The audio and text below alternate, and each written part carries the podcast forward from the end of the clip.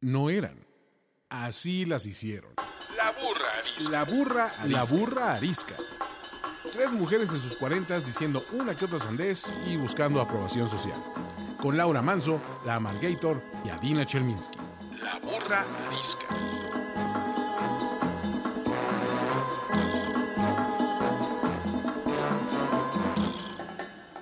Hola, bienvenidos todos a otro capítulo más de La Burra Arisca con sana distancia, tapabocas y todas las provisiones necesarias para vivir en, estas, en estos tiempos extraños. Eh, yo soy Adina Chelminsky. Yo soy la Margator. Y yo soy Laura Manso. Y hoy tenemos un súper mega ultra invitado del que soy fan absoluta y totalmente conocedor de música como nadie en México, conocedor de cultura popular como nadie en México, simpático, agradable, inteligente. Básicamente, Rulo, ¿eres soltero, sí o no? Eh, no sé, fíjate que la pandemia ha traído movimientos bruscos a mi relación, entonces, en duda. Presentamos a Rulo, que está con nosotros aquí en este programa. Música de fondo y aplausos de fondo de todo el público conocedor. Bienvenido a este programa. Fue mucho halago y no me lo merezco. Muchas gracias. Y qué padre por invitarme. Porque estoy más acostumbrado a hacer yo programa que ser el invitado y ahora pues, es, es raro de repente estar en, del otro lado, pero pues gracias. A sufrirle, a sufrirle. No, está perfecto. Feliz. Como sabes tú, eh, porque te lo explicamos, todos los programas em- empiezan con el invitado haciendo una pregunta incómoda que básicamente se vale todo lo políticamente correcto, incorrecto y medias tintas, siempre y cuando tú estés dispuesto a contestar la misma pregunta que vas a hacer. O sea, lo que no sé, lo que sé es si es una pregunta biográfica o puede ser un supuesto. Puedes Puede ser lo que tú quieras. Ok, Les, si les sale un match en Bumble o en Tinder, se ve chido y andan, andan con ganas, ahorita en plena pandemia, ¿lo aceptan o no lo aceptan? ¿Salen o se ven o no se ven? O sea, por el tema del contagio, dices. Ah, exacto, ¿respetan Susana o no respetan Susana? tres meses después o cuatro meses después de haber empezado la cuarentena, claro que salgo, o sea, claro. Te, te la rifas. Ya me la rifaría para todo a estas alturas de la pandemia. Si esta misma pregunta me las hubieras hecho el 25 de marzo, te hubiera contestado con toda la castidad a vida y por haber. Pero yo creo que ya la castidad ha quedado en otro... Sin medidas preventivas, nada, ya ah, en busca de, del contacto físico. Pero, o sea, las que son solteras, por favor, imagínense que son solteras. Evidentemente es lo que estoy haciendo. Eso es lo que yo te iba a decir, porque si dijera que sí, pues tengo dos problemas, la posibilidad de contagio y la madriza con mi marido, ¿no?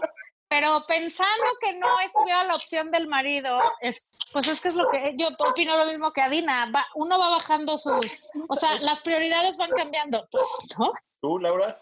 Yo, yo creo que, pues yo creo que sí también, este, yo diría, bueno, o sea, pues igual y pondría ahí unos, ¿no? Intentos de, de asegurarme de que estoy relacionándome O sea- con, una, con una persona responsable y le diría, y le, le- haría un cuestionario, no sé si eso terminaría por arruinar la cita, Claro.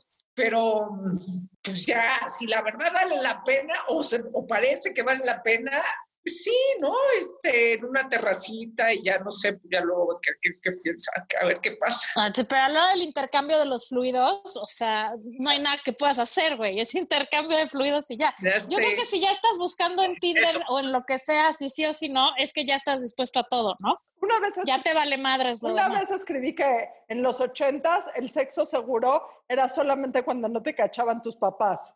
Ahorita ya se volvió a complicar un poco más. O sea, no solo necesitas condón, necesitas tapabocas y desinfectante. O sea, porque al final esto va a ser, esto, esto va, a- o sea, no fueron estos tres, cuatro meses, Sí, o sea, va, va a seguir. Entonces, la posibilidad de contagio o de recontagio a, a- a quienes este, probablemente ya tuvimos, o sea, ya este, no va a seguir. O sea, vean lo que está sucediendo en los otros países, o sea, lo que está sucediendo en Miami, se volvieron a encerrar por el desastre, o sea, en, en pues ciudades más organizadas que la Ciudad de México, entonces pues es que esto no se acaba. Pero ojalá que ahorita que el señor Elon Musk sale, saque la vacuna ya, Y usted, se señor, quiten de estos pendientes. usted, se- usted, señor invitado, ¿le daría al Tinder swipe o para el otro lado? Yo sí le doy swipe, pero, o sea, quizá en la calentura lo haría y después viviría con arrepentido y con mal viaje 15 días. Me conozco perfecto. bueno, pero solo son 15 días. Sí, pero mi mente empieza a irse a peor escenario. Seguro ya agarré y voy a acabar con un respirador. O sea, ¿sabes? Como Se cilindrea. Lo que sí he visto es que ahora eh, estaba viendo la televisión y sal- eh, internet, salió un anuncio de match.com, ¿no? Que es un sitio de citas, y ahí te anuncian la función de videocitas. O sea, también la forma de conocer personas se está transformando. Pues sí, pero el intercambio de fluidos no puede ser vía video, entonces eventualmente No, habrá que correr riesgos a aquellos que quieran. falta perversión. O sea, la química, la química no la puedes entender por Zoom al 100%, ¿no? O sea, eso, eso que ni qué, o sea, eso este le falta, le falta la tecnología, entender si tienes química con alguien así este, al 100%. Porque además a veces por, inter- por la internet dices que tienes mucha química, ¿no? Y hay mucha conversación. Y que, o sea, a mí sí me pasó alguna vez en la vida. Y a la hora que conoces a la persona es como, guau, guau, guau, guau, ¿no? O sea, no jaló. O al revés, puede ser al revés también. Es mi historia del ICQ. ¿no? Para, to- para No. todos los millennials que oyen, explica qué es el ICQ. ICQ fue uno de los primeros eh, servicios de mensajería instantánea que hubo, ¿no?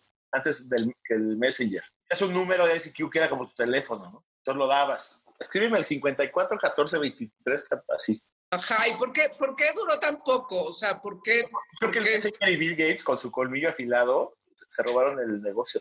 Dios lo bendiga. Claro, algo así. Lo hizo obsoleto, como, como el MySpace o el Friendster, o, ¿no? Muy bien. Bueno. Definitivamente, definitivamente es un tema que será un tema de aquí al futuro, pues para la gente que esté buscando intercambiar fluidos, ¿no? Efectivamente. Una buena pregunta. Yo, o sea, déjate ir a, ir a, a- a- a encontrar el, el contacto físico. Fui a Rosetas a comer ayer por un tamal. O sea, ni siquiera la recompensa del sexo. Era un tamal y fui a Rosetta. O sea, y me senté en una mesa y todo. También quería como volver a sentir pues, esa sensación de estar en un lugar con un amigo platicando, ¿no? ¿Y te estuviste cilindreando o la pasaste bien? Eh, del 1 al 10, 4, llegando a mi casa 8. Y ahorita, y ahorita 12. En la mañana 9, ahorita estoy en 7 porque me llegaron unas gotitas de CBD. Estoy súper. ¿No te han llegado las gotitas que toma la flamante secretaria de Gobernación de nanopartículas cítricas? No, pero sí me gustaría para combatir mi mal viaje. Porque si alguien está en grupo de riesgo es ella. O sea, El CBD funciona perfecto para el mal viaje. Estás en el buen camino. Oigan, bueno, entonces, ¿de qué vamos a hablar hoy? Estuvimos hablando en la semana en nuestras juntas de planeación, porque aunque ustedes no lo crean, la burra arisca tiene juntas semanales de planeación, de hacer algo y hablar sobre lo bueno que tiene México. Porque estamos, Porque estamos, exactamente. estamos mal viajadísimos con todo lo que nos caga, todo lo que nos choca, todo lo que pasa mal. Y cuando empecemos a dar ideas de qué podemos hablar bien de México, la verdad es que caímos en todos los lugares comunes habidos y por haber. Las No playas, es cierto. el No es cierto. No es cierto. Yo, yo no es cierto. caí, yo en lo personal. Exacto. Adaiva quería hablar de lo muy bonito de sus playas y de su clima y de sus cosas, y entonces fue terriblemente buleada. Le dijimos que, que no. Entonces llegamos a un punto medio y vamos a hablar de todas las cosas que nos encantan de México que no pasan por los lugares comunes, que son las cosas que nos encantan de México al estilo el ácido humor de la burra arisca. Y empecemos dándole lugar al invitado diciéndole, dinos una cosa que te gusta de México que no es un lugar. Nosotros, la verdad es que no hice mi tarea. A mí me encanta, o sea, ahorita sí de bote pronto, me encanta pensar que somos una nación que ha diseñado comida específicamente para la resaca. O sea, nada, nada marida con una resaca como una torta ahogada. Es el maridaje perfecto, ¿no? O sea, cruda Un torta chile. ahogada, un aguachile, ¿no? O, o, o sea, hay Un chilaquil picosísimo. sí. chilaquil picosísimo, la torta de chilaquil con pollo. Na- na- O sea, hemos un, eh, somos un país tan avanzado gastronómicamente que pensamos, ¿no? Un día antes o dos, que, que, pues, que te voy a cocinar algo para que para mañana te lo comas. Y eso me encanta. Yo no sé si hay muchos países en el mundo que tengan es- este nivel de prevención gastronómico tan notable. Hasta bebidas hay, ¿no? La famosísima, ¿qué tal la asquerosidad esa? La polla esa que no sé qué tantas cosas ya, pero incluye un huevo crudo. Yo nada más de pensar en eso prefiero no empedar. ¿Estás de acuerdo? Es y huevo. Pero hay otro. Qué ¿no? asco.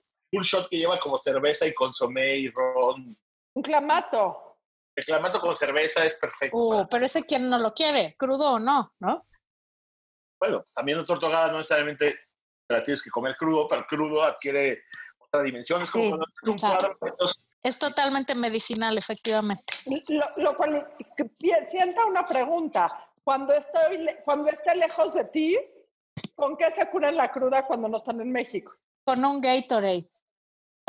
o varios. Guácala. A mí, a mí algo que me encanta de México es el sentido del humor. O sea, nos puede estar cargando la chingada y en tres minutos hay memes, hay chistes, hay, o sea, tenemos una capacidad un poco negra de sobrevivir pitorreándonos de lo que pasa, sin importar el nivel de la tragedia. Y creo que finalmente, y esto es lo que hablábamos la semana pasada con Max Kaiser, finalmente es un salvavidas delicioso en donde siempre, por más mal que estén las cosas, hay el recurso de reírse y eso siempre aliviana, ¿no? A mí, una de las cosas que más me gusta de México, que no pasa por un lugar común, son los encabezados de los periódicos de nota roja que venden en los altos. Nada en la vida me hace el día y les encontré tres. El primero y el que más está en mi mente es el día que se murió Michael Jackson. Al otro día había una foto de sus zapatos con un encabezado, ya bailó cuando fue todo el tema del diputado que regenteaba mujeres, el, el encabezado era diputeando. O sea, que en una palabra explica toda una realidad. La creatividad, pues. Otro que me encanta, una vez mataron a unas personas eh, vestidos de payaso y eh, el encabezado era, les quitaron hasta la risa. O sea, ¿quién es el genio que en un encabezado puede pensar absolutamente, describe toda la realidad? Que, que va de la mano con lo que digo, ¿no? El sentido del humor. Es parte del universo. Exacto. Es un genio. Tienen que ser las personas mejor, los copy mejor pagados de México. Todos ellos, los de la alarma, el metro. Son los genios. Son unos genios. O unos sádicos, no lo sé. Cualquiera de las dos. Y también, también que te toque, ay, ha de ser durísimo, ¿no? Sí, sí, si tu papá es el que ya bailó, ya no está cagado, ¿no? La verdad, sí. Oye, ¿y Laura Manso qué? ¿Dónde está? No, ya se está metiendo. Si te- deja eso, deja si fue el que ya bailó.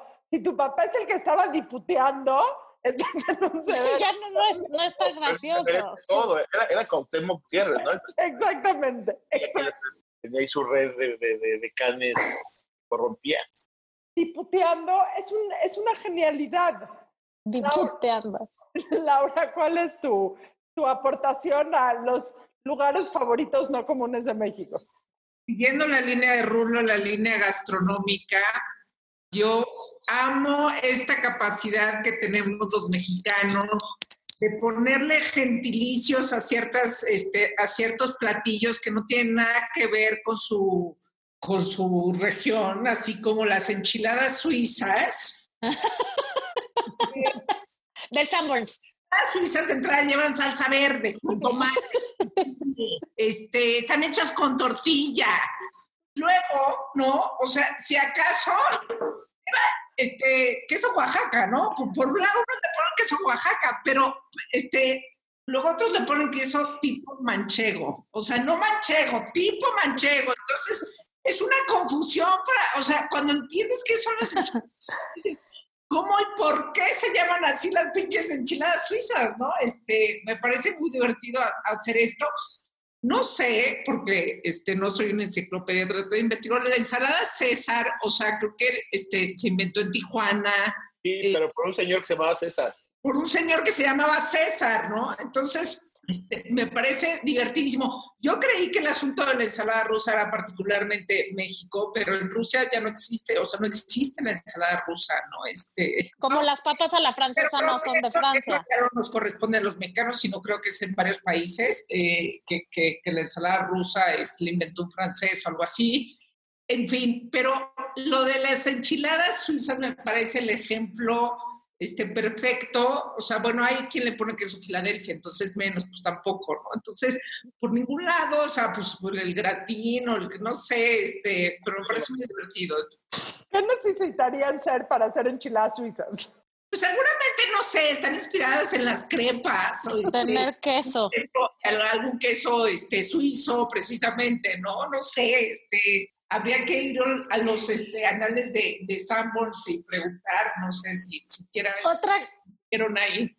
Otra cosa que te guste de México, Rulo. Bueno, ahorita como, como que la pandemia le ha agarrado particular cariño a los, los músicos callejeros. Se me ha tocado escuchar muy buenos, me imagino, porque que tiene que ver con el hecho de que el ramo de la música es el que más madreado está económicamente ahorita y mucha gente que se acaba a tocar, pues está tocando en la calle y odio a los músicos callejeros que tienen amplificador, porque me parecen muy, muy disruptivos en el mal sentido de la palabra. Pero, por ejemplo, las marimbas, este, los cantantes de ranchero, los tríos, toda esa música mexicana que se oye en las calles, o sea, le tengo un amor así profundo y, y siento que ha subido mucho su nivel en los últimos meses, por lo que ya te explicaba. La tambora, ¿no? por mi calle pasa una tambora este, estupenda. Me, me, pone muy feliz, la verdad. Tipo como la de Roma, esas bandas de como sí, son padrísimas. En casa de mis papás siempre, todos los domingos pasa la tambora y mi papá todos los domingos sale a darles dinero. Y entonces cuando me iba a casar salió y los contrató. Y como me fui caminando de casa de mis papás a la iglesia, me dijo, te voy a llevar con la tambora. Y entonces caminé de casa de mis papás a la, a la, a la iglesia con la tambora, que toca pésimo, esa tambora no es nada prestigiosa, pero es, es, le da un folclore muy particular, la verdad, es, cierto. Y la semana pasada estábamos en su casa, los fuimos a visitar y en su jardín con sana distancia y todo eso, no me empiezan a molestar. Y efectivamente apareció una marimba y nos hizo la tarde, o sea, nos salimos a, a escuchar la marimba durante media hora y fue un gran momento de felicidad, efectivamente. La marimba es una maravilla. Sí. De Coldplay, es así, ¿no? Sí, no, esta era bastante este, tradicional todavía, pero fue una cosa. A mí una cosa que me encanta de México también es, no es una cosa, sino como es un concepto, es el qué tanto es tantito, ¿no? O sea, el, ahorita me estaciono aquí tantito en lo que, en segunda fila, en lo que compro mis mangos, ¿no? Y, y o, bueno, tantito, ¿me puedes regalar tantito más mole para mi platillo, aunque el platillo no tiene mole? O sea, esta cosa de que el tantito permite que cualquier cosa sea posible en este país, ¿no? O sea, siempre hay una manera de encontrar, ándele, joven, échele ganas, ayúdeme tantito, ¿no? Me parece, me parece, este, pues, se abren las posibilidades ante todo y también se vuelve un problema tremendo, porque también es la definición del tercer mundo, de que no haya orden ni reglas para nada y que puedas al final hacer que cualquier gente te ayude tantito, ¿no? Es verdad, pero el tantito me gusta, pues es un punto intermedio entre el no se puede Tantito, espéreme tantito. La negociación. ¿no? El, el punto de partida de la negociación es el tantito. Exacto, es como la esperanza, ¿no? O sea, ande, tantito. Hay un, hay un gramo de esperanza ahí. Sí. Poli, Poli, aquí lo dejo en quinta fila, tantitito, no me tardo. O sea, ya tantitito es de veras va a ser muy rápido, lo cual nunca es cierto. Pero permite, abre muchas posibilidades, pues. El único problema es cuando tú eres la autoridad. Cuando tu hijo a las 3 de la mañana le preguntas por WhatsApp, ¿a qué horas llegas? Y te dice, en un ratito. Sí, no, no, bueno, se le, se le aparece Cruella de Bill en ese caso, pero... la, la, tú, Adena. A mí lo que me encanta, y mira, soy pésima para entender, pero toda la onda del albur me encanta. Me encanta, me encanta. Y sé que es lo más políticamente incorrecto, lo más misógino, probablemente lo más retrógrada que hay. Pero hay algo en el albur mexicano que me encanta ir al mercado, o sea, cuando ¿Te voy puedo a la alburear? plaza, Yo sé cuál es. Ah, no, me voy a abstener. cuando voy a la plaza y voy a los tianguis, estoy segura que me alburean cada 30 segundos. Me siento muy bien si entiendo alguno, pero esta parte de este humor, de esta picardía y este doble sentido muy particular de México, muy particular de México, me encanta. Que es imposible de explicarle a un extranjero, ¿no? O sea, cada vez que tratas de explicar que es un albur es complicadísimo, ¿no? They Traduce- don't get it. Tra- traduce la palabra a cualquier idioma. O sea, ¿en qué idioma que conocemos hay la palabra sinónima de albur? Que en inglés se dice como double, do- o sea, como doble entrada, ¿no? Cuando una palabra tiene como, un- una frase tiene como dos significados, algo así. Pero, Pero no porque no es doble sentido, es, bueno, sí, pero no. O sea, es que tantito más arriba del doble sentido. A veces, a veces tantito. es doble sentido, exactamente. Sí.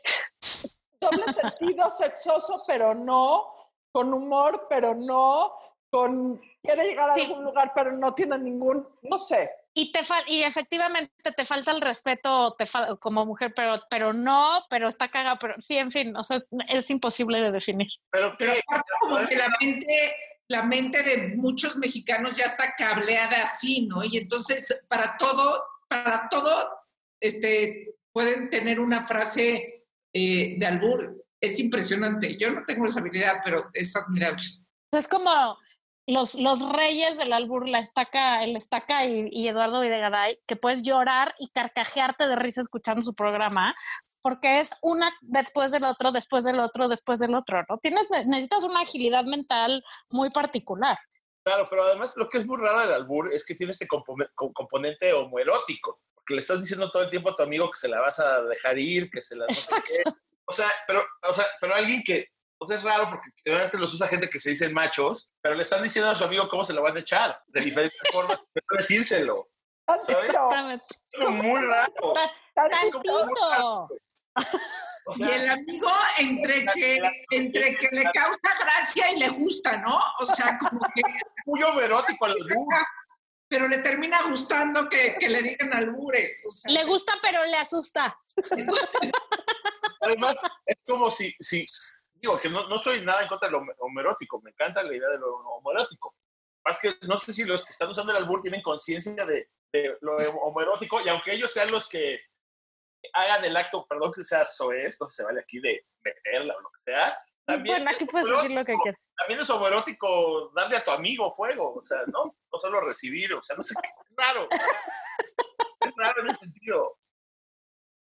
Sí, efectivamente, no se están dando cuenta que se están literalmente metiendo el, el ¿qué? El, el pie solitos, ¿no?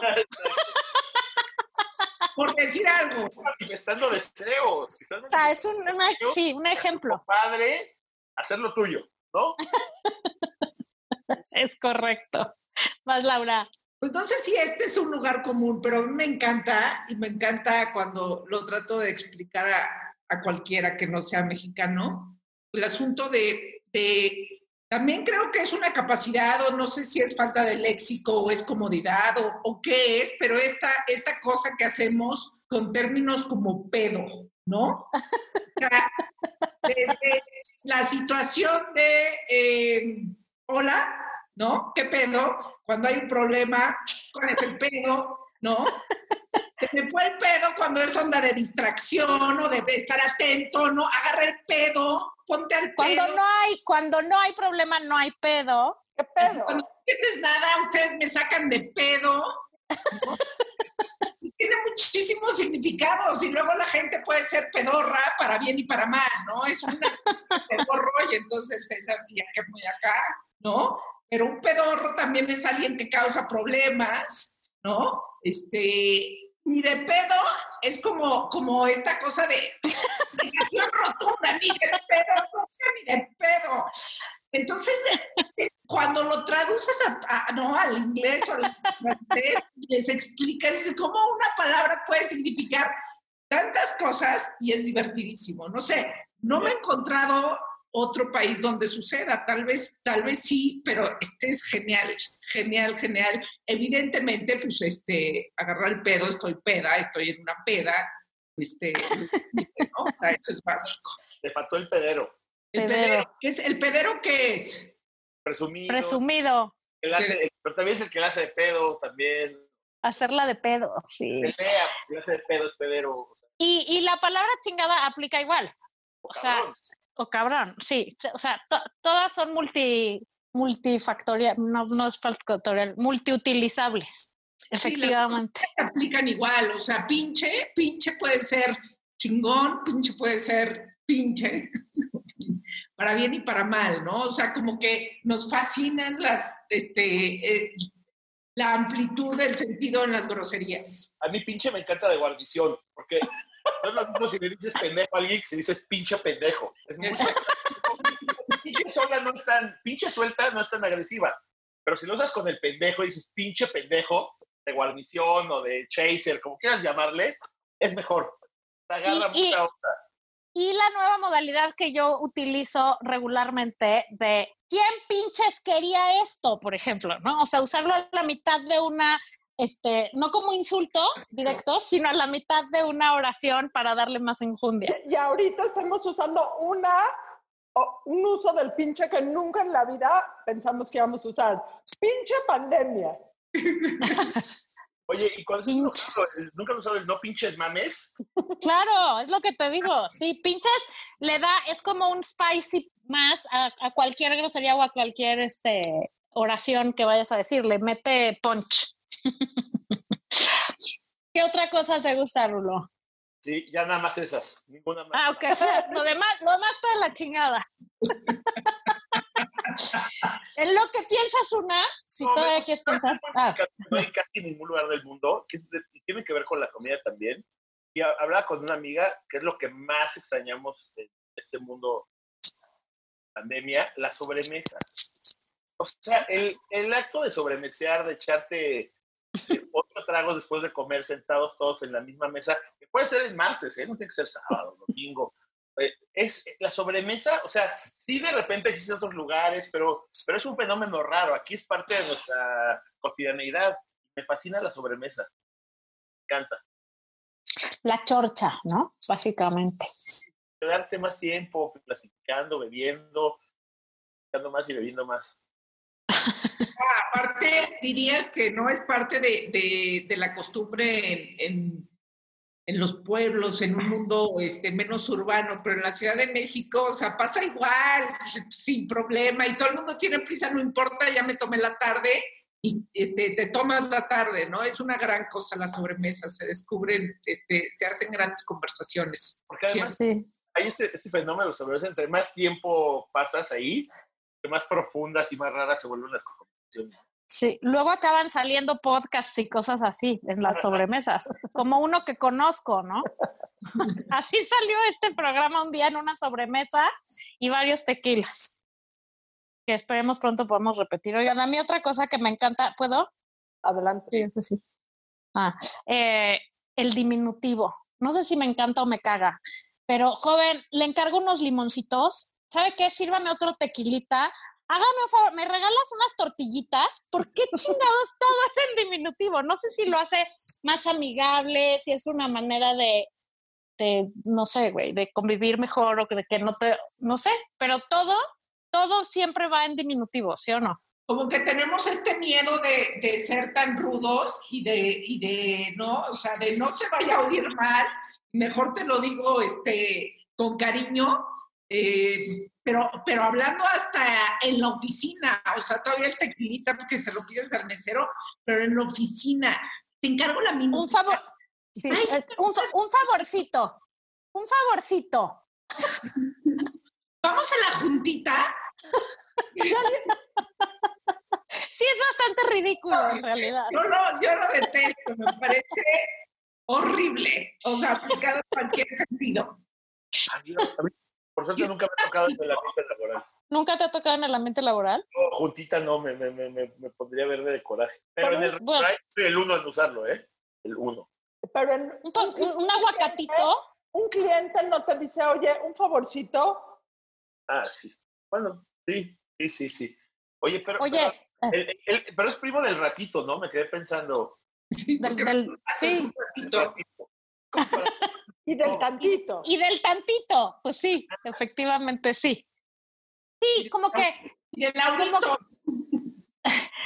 que te- tendemos a, a querer suavizar todo, ¿no? O sea, que es lo mismo, alguna vez platicábamos, que no te atreves a decirle a la gente las cosas como son, porque qué barbaridad que sí quedó mal, ¿no? Entonces hay que todo como maquillarlo un poco, como los, las cifras de Gatelas de cuenta, y, y, y hablar todo con pincitas para que la gente no se vaya a, a estar ofendiendo, pero en realidad suena bastante ridículo, pero es parte de la cultura, vaya, 100%, ¿no?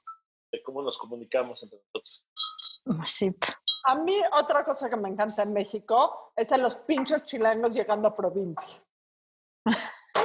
Con el chilangazo. O sea, Número uno, hay que dar el chilangazo. qué. Somos como extraterrestres obscenos llegando a provincia. Como los españoles conquistando tierras americanas. ¡Qué bruto! Es una cosa... Evidentemente por eso nos odian. Si alguien aquí hay de provincia, por favor, confirmen o denieguen esta afirmación. Pero mi teoría es que en provincia odian los chilangos y es un odio bien ganado, porque somos conquistadores del mal gusto. Oye, pero esa descripción es que no lo tengo tan claro. Sí, sí. Yo fuera del chilangazo no estoy entendiendo tu, tu O sea, concepto. Hablamos con voz mucho más fuerte cuando llegamos a los lugares. No, Tenemos que- un chingo de no, prisa. no, los de Sinaloa llegan gritando a todos lados. Pero, pero ese acento los hace adorables. Yo, yo ¿sabes qué? Creo que ese, ese concepto de que odiamos, que los chilangos somos odiosos es muy ochentero. ¿De, de dónde crees que soy yo? O sea, ¿de qué, ¿en qué época me crié?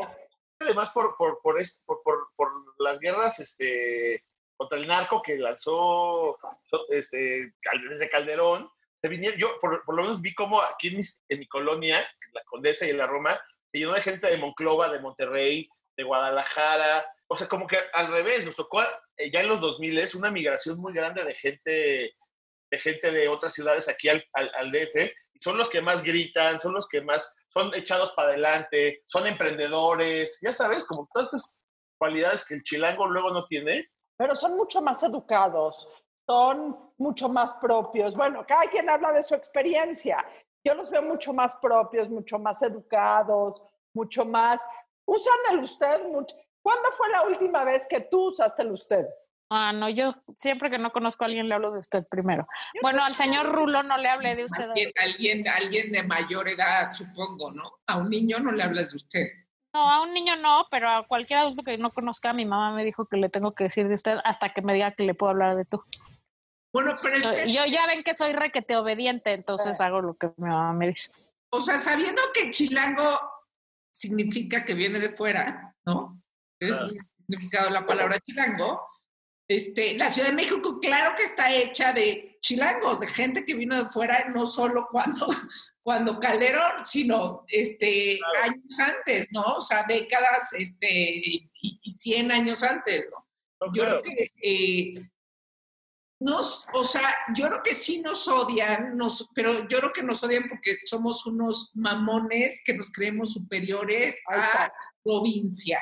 Y porque tenemos, llegas con prisa, intolerante, en chinga, sírvanme, ¿no? Traemos otro ritmo acelerado que debe de ser cagante para los Nos que traen, no tienen prisa, güey.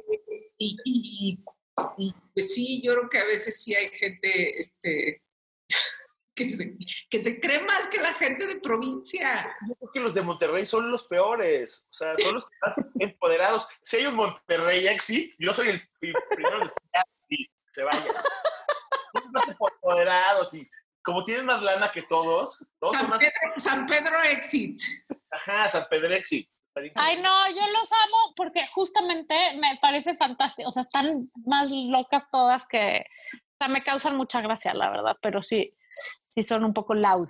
Bueno, digámoslo así. Voy a cambiar mi aseveración. La gente de las grandes ciudades mexicanas es insoportable cuando llega al pequeño pueblo y a la ciudad provincial. Porque además llegas a desfogarte, ¿no? Y entonces el típico chilangazo, a ver, que levante la mano aquí el que no el primer día de su vacación a cualquier lado, te vio como si no hubiera un mañana y se le jodió el resto de la vacación porque se la pasó crudo, ¿no? Eso sí, probó todos los chilaquiles. Pero el tema es, chilangos o de ciudades grandes o tal, llegas como a con un desenfreno absoluto y pues sí, qué flojera. Imagínate que a la casa de, junto a tu casa diario, cada fin de semana llegara 10 borrachos a beber como si el mundo se fuera a acabar, pues no está cagado, ¿no? A ver, pero es que los, los de Monterrey, Rulo tiene razón, los de Monterrey se creen los más ricos. Sí, Son los más ricos. Sí, son Guadalajara los se más creen ricos. los más guapos. Los de, los de Guadalajara se creen los más guapos. y, y una pausa. Defienden su pan, su virote ese y su queso panela, que además te enojas si dices queso panela, tienes que decir su panela nada más, como si fuera, no sé, Virgen de Guadalupe. O sea, una cosa muy rara. Bueno, aquí tenemos a la Virgen de Guadalupe y también nos creemos las, las muy muy, porque aquí está. A ver, pero la Virgen de Guadalupe, digo, perdón, esta pregunta es desconocimiento real. ¿La Virgen de Guadalupe no aplica para todo México? ¿Solo aplica para Bueno, sí, pero la basílica está aquí. La Margarita se la acaba de apropiar. O sea, ¡Güey, la basílica está aquí! Aplica para el mundo entero, supuestamente. El Exacto. universo. el Ya sé. Y su manto protector nos tiene a todos cubiertos siempre de cualquier peligro, pero me voy a chamuscar en el infierno por decir todas estas cosas. Pero la basílica está aquí. el Vaticano está en Roma y hay 30 millones de billones de católicos en todo el mundo, no me saco. Bueno, pero, pero está en Roma y los romanos se creen muy chingones porque tienen ahí la, San Pedro y todo lo demás, güey. O sea, no creo que esa sea una Yo razón. iba a preguntar, ¿por qué nos, o sea, si los de Monterrey se creen ricos, los de Guadalajara guapos y envirotados con panela, Los de México, ¿qué nos creemos? Los de la Ciudad de México. los chilangos que nos creemos? Más, quizá este, pues son los menos conservadores, ¿no? O sea, sí, o menos, pero eso está probado. está comprobado, Las sí, leyes de matrimonio igualitario y anti, eh, y el aborto. Sí. fueron aquí. Eh, pero además, pues como aquí, como que aquí pasa todo, ¿no? Aquí es la ciudad este, cosmopolita, aquí, aquí se transmite el canal de las estrellas. Que es lo mismo que la basílica, ¿ves? Es lo que les estoy diciendo. El canal de las estrellas llega a todo el mundo, pero su sede está aquí. Te da un glamour a esta ciudad.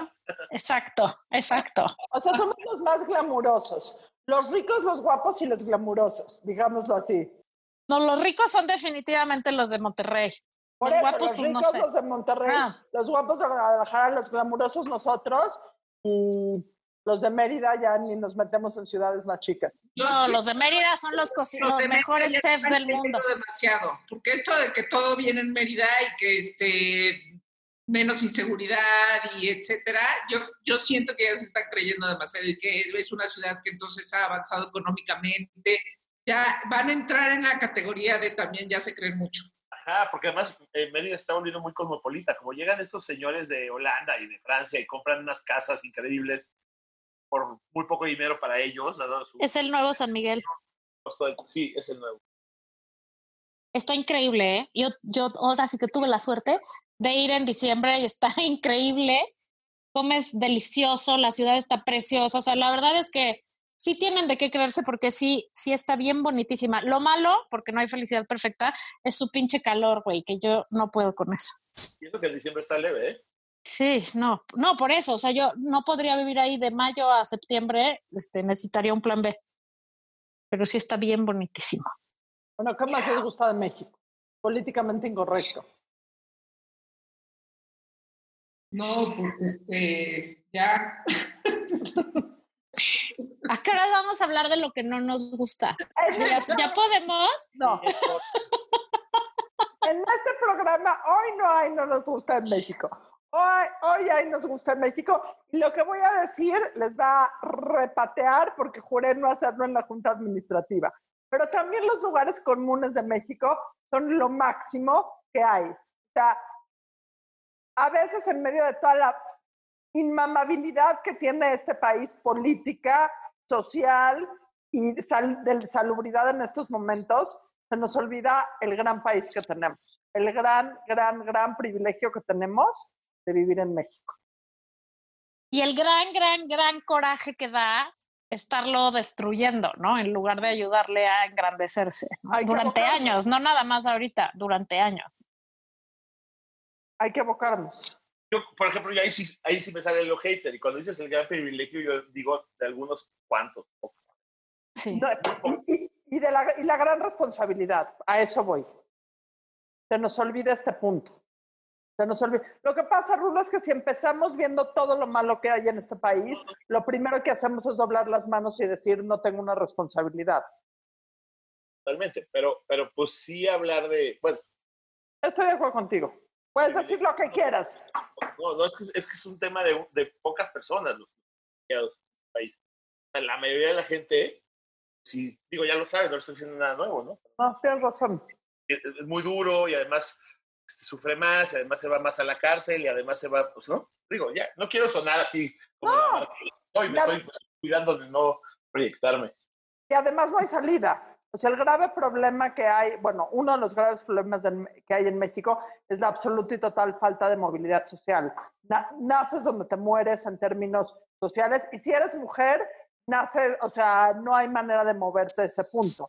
Pero eh, para aquellos que podemos ver lo bueno que tiene México, eso implica una enorme responsabilidad de voltear hacia afuera y poder compartir ese privilegio y hacer que México sea un privilegio para todos, creo yo. Y, creo que una cosa que no sé si es lugar común o no, pero que es sin duda de las que más me gustan a mí, es los que tenemos la suerte de haber podido viajar en este país, la amabilidad de la gente en todos lados, ¿no? O sea, que va de la mano también con el tantito y con todo. O sea, la gente siempre está dispuesta a ver cómo te hace feliz, ¿no? O sea, estoy hablando de los lugares, pues sí, turistas, o sea, donde el servicio, a eso me refiero, el servicio en un hotel o en un restaurante o en un museo o en, un- en la mayoría de los casos siempre es outstanding, ¿no? O sea, porque vas a otros muchos lugares del mundo y el mesero está de jeta, este, no se te vaya a ocurrir levantarle la mano dos veces para llamarlo porque te avientan los charola en París, ¿no? O sea,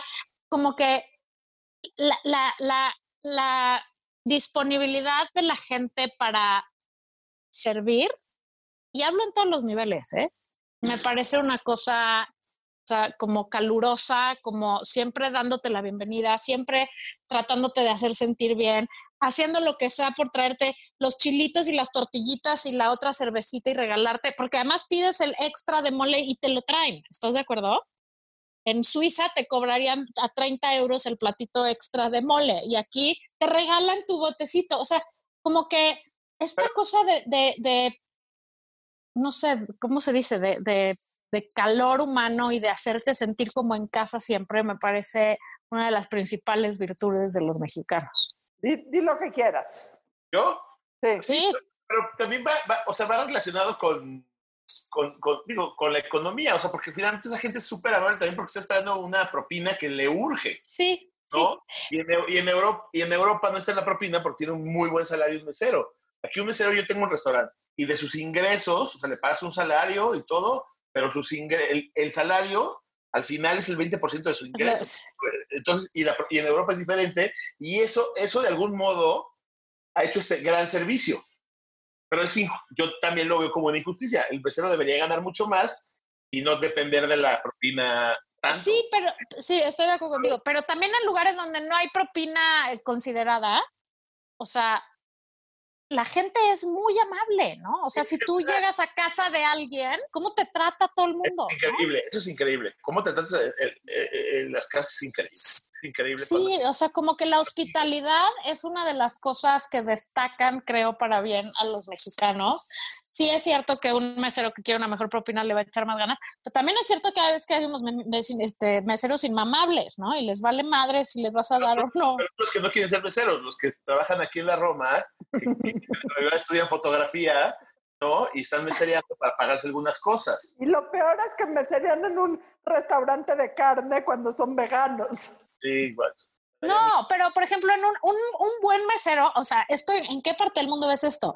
Cuando fumaba yo, que el mesero le decías, venden cigarros, no. Ay, te pido un favor, ándale, mano. Te doy 50 pesos y córrele aquí tres cuadras y veme a comprar unos, ¿no?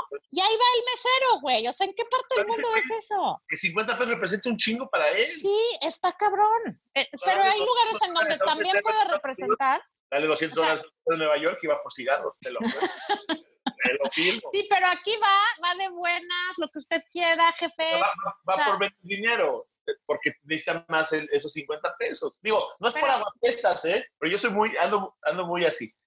Perdón. Ando muy Ah, así está. Sí, no. Andas muy amargator. I get you.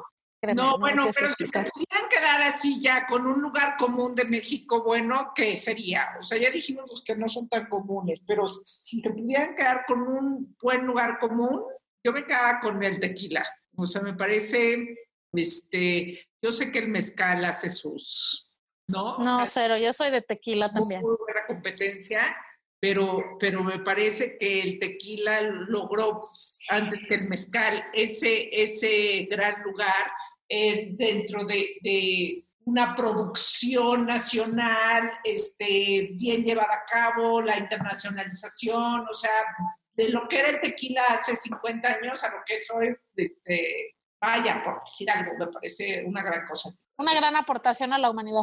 Me, me parece Rulo. que tequila entra de- de- dentro del universo gastronómico y ahí sí me parece que México está muy cabrón. Sí. O sea, yo, yo ahorita en la pandemia, yo ahorita en la pandemia, porque no quiero pedir, este, no, digo, me quedé sin unos sueldos que tenía y todo, pues me cocino mucho, no pido tanto, pido una vez o dos a la semana a restaurantes, ¿no? Eh, y he aprendido sobre todo a hacer comida mexicana y no sé cómo me emociona. Estaba leyendo un, como que uno de mis libros de cabecera ha sido un, un recetario que tiene Fer- de Fernando del Paso, que sacó el, el Fondo de Cultura Económica. Y, o sea, me encanta cocinar mexicano, pero además los restaurantes que hay en esta ciudad los puestos que hay en esta ciudad y en todas las del país, o sea, si hablas del norte, te vas a, a Ensenada o al Valle o a Mérida, eh, o sea, Guadalajara, Monterrey, ya tienen muy buenos restaurantes. O sea, está impresionante. La comida en todos los niveles y el tequila entra dentro de ese universo. Hijo, yo sí siento que está cabrón. Y es el peor cliché del mundo. Ah, la. No, yo iba a decir el mismo cliché que tú. A mí también me parece que la comida es de las grandísimas aportaciones. Yo entonces tendría que decir en un lugar trillado toda la diversidad que tiene este país, ¿no? Pero el desierto, pero el mar, pero el bosque, pero la montaña, pero el plano, pero, pero calor, pero frío, pero, o sea, lo vasto que es este país.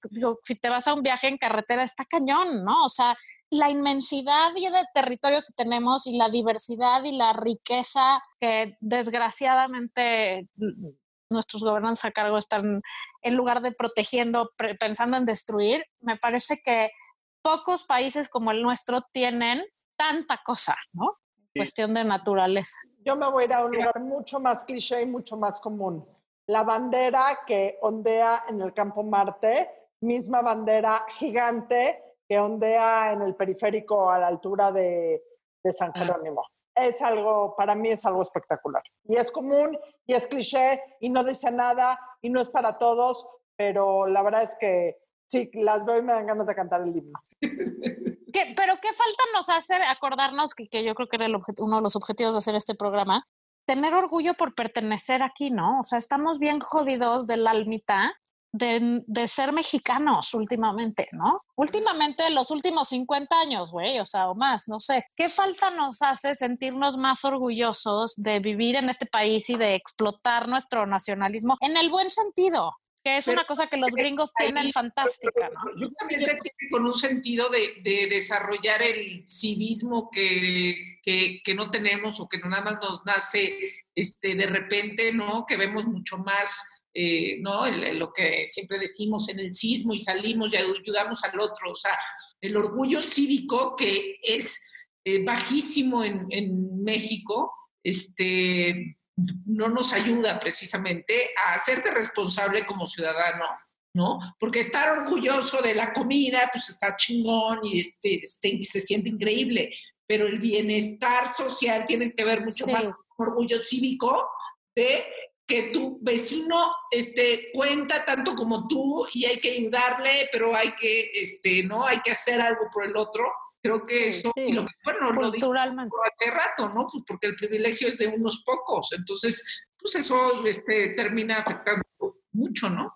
Sí, yo más que orgullo, yo, yo me gustaría pensar en compromiso cívico. O sea, Sí. y, y a mí me gusta más, o sea, porque la idea del país, fíjate que últimamente me la he estado cuestionando mucho y, y me pregunto a veces dónde acaba México. O sea, porque México llega hasta a Idaho, hay cientos de miles de mexicanos, o hacia abajo. Yo creo que son más las coincidencias como países como El Salvador y Nicaragua que las diferencias, ¿no? Entonces, como que no tengo bien claro qué es México, dónde acaba, quién es mexicano y quién no. eh, eh, ¿sabes? El que nació, el que tiene el pasaporte, solo por eso eres mexicano. O sea, como que estoy, ahorita no traigo muy revuelto ese concepto, la verdad. No, no lo tengo bien. bien. Oye, y eh, eh, esa, eso es otro detalle, perdón. Perdón. Pues no, de la mano de lo que dices que, que como, o sea, este es otro de los lugares no comunes. En cualquier parte del mundo en el que estés, oyes a alguien decir cualquier peladez y dices, ese es mexicano, entonces te voltean, y es tu hermano, güey, ¿no? O sea, nunca lo has visto al cabrón, pero eres de México, sí, a huevo, a huevo, yo también, y abrazos y besos y cantas cielito lindo en el metro de no sé dónde, ¿no? A mí me está pasando que les, pues, fíjate, a mí me encantan los mundiales. Yo. Veo la- las, la- la- las multitudes de mexicanos y medio les suyo. Sí, ya siento que podemos ser como una plaga. O sea, Sí, por no, no, 100%. Hablando, hablando del servicio, mira, yo me acuerdo estar en el Mundial de Brasil, unas mesas de 12, 13 mexicanos, puros hombres, y entonces el mesero se, se tardaba y le gritaban, ¡puto! Qué oso, güey. A mí me da un oso que seamos así. Sí, sí, sí, porque sí, sí, mesero no- 100%. no te la propina tanto como el de aquí, no te atiende igual. O sea, yo medio me, me escondo porque cuando yo he visto es- es- esos mexicanos que vamos a los mundiales, somos súper misóginos, súper racistas, súper xenofóbicos. O sea, sí he visto una- unos rasgos Es que en masa funcionamos muy mal, ¿no? ah, que me dan una vergüenza. Y en corto funcionan muy bien. Tienes toda, la, razón, Exactamente. tienes toda la razón. Cuando vamos en plan plaga, somos... Sí, autodestructivos, que es un poco lo que nos pasa aquí, ¿no? O sea, Bueno, la plaga, o sea, los chinos también son. También, también, pero, absoluta. Cada quien habla de dónde viene. pero ellos no me dan pena.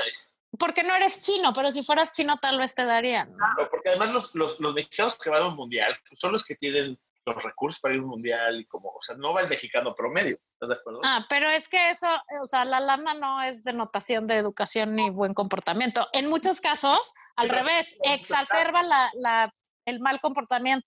Exactamente, pues lo que estoy diciendo, y genera así un, o sea, mucha gente con lana es muy prepotente y, y exportan esa prepotencia. Yo estoy contando lo que me, ha- me ha tocado ver en cinco mundiales que he ido. Ya sé, yo nunca había ido a un mundial y fui a Rusia.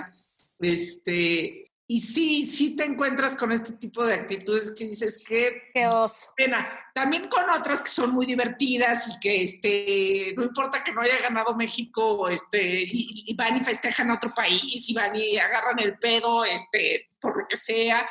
Pero, pero bueno, si la plaga, este, machi- machos, misóginos, este, xenófobos. Es que además van como, como cabras locas, ¿no? O sea, es lo mismo que decíamos hace rato de los chilangos o la gente de ciudades grandes que sale, que va dispuesta a todo, porque les, les quitaron la correa, güey, y entonces estos güeyes casados que dicen que en su casa se portan siempre muy bien, hacen su grupo de 20, se pelan al mundial y es, es este, ¿cómo se llamaba esta película estúpida?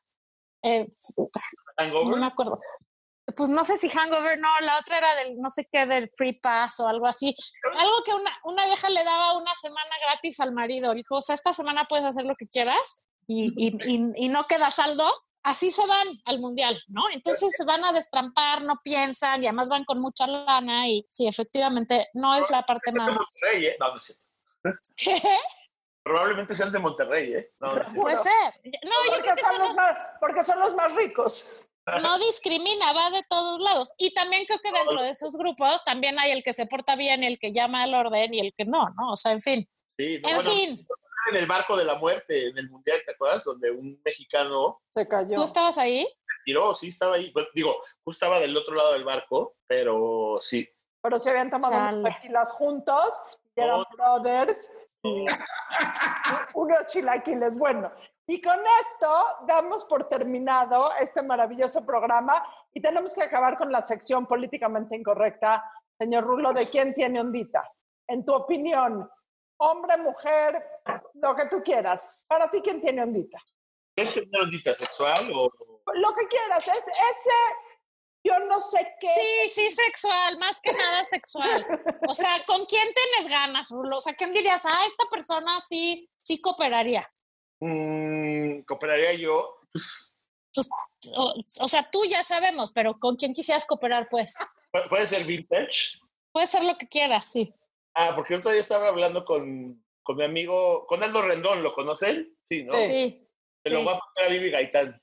Y Vivi Gaitán, que yo empecé a trabajar en la ERES. y Vivi Gaitán era de los íconos de la ERES. Y Vivi Gaitán es mi ondita. Y Muy bien. La llevaron a vivir a un rancho y eso me duele mucho. Y no la dejan hablar con nadie, ¿no? Creo. La dejan salir poco. Sí. Y eso la hace Ah, tener ambita. Se la robaron al país. ¿sí? La robaron al país. Por eso, sí, Gaitán. movimiento nacionalista a favor de Vivi Gaitán. Bueno, Liberen, liberen a Vivi, hashtag liberen a Vivi. sí, todos, todos somos Vivi. Hashtag todos somos Vivi. Rula, dinos tus redes, por favor. Arroba Ruleiro en Insta y en Twitter. Ahí despacho. Gracias. Gracias por estar aquí. Nos vemos a todos. Chidas. Adiós. Bye. Bye. Esto fue La Burra Arisca. La burra arisca. La burra, la burra arisca. Tres mujeres en sus cuarentas diciendo una que otra sandez y buscando aprobación social. Con Laura Manso, La Amargator y Adina Chelminsky. Una producción de Antonio Sempere para finísimos.com. La burra arisca.